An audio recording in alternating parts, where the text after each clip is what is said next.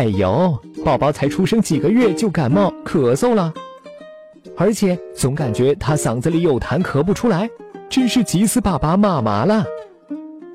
说到咳嗽，其实这是人体的一种保护性反射，呼吸道里的病菌和痰液可以通过咳嗽排出体外，起着清洁呼吸道并保持其通畅的作用。虽说良药苦口利于病，可还有一句是药三分毒，宝宝咳嗽可千万别着急喂药啊。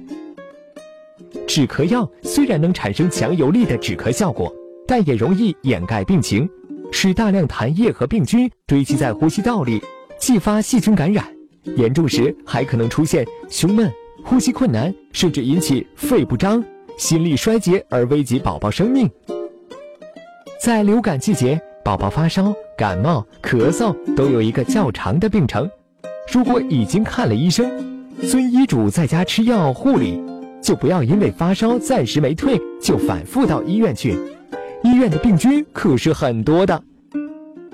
宝宝感冒初期病情如果不重，三十八度五以下的低烧，只需及时物理降温，比如温水擦身体，好好休息，多喝水就够了。如果宝宝病情加重，咳嗽、发烧三十八度五以上，有又黄又黏的痰，就不要自己处理了，更不要随便给宝宝吃大人的药，赶紧到医院看看，化验血常规，听医生的再用药吧。注意这段时间暂时不要给宝宝洗澡，小心受凉加重感冒。天凉了，要注意给宝宝多吃些热面条、面片汤、麻食等。发烧出汗。体液消耗多，就多喝水，汤类多吃水果。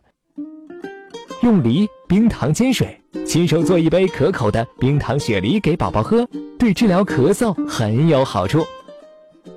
宝宝咳嗽的时候，要经常给他翻身、拍背，这样不但可以促进肺部血液循环，还可以使支气管内的痰液松动，易于排出。各位宝妈知道了这些方法，宝宝感冒咳嗽，你还会手忙脚乱吗？